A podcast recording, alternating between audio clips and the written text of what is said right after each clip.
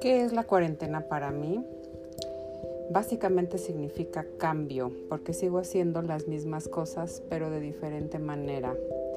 La cuarentena ha significado para mí pensar diferente, tener más claros mis miedos, tener más claros mis propósitos, y eso es lo que quiero platicar.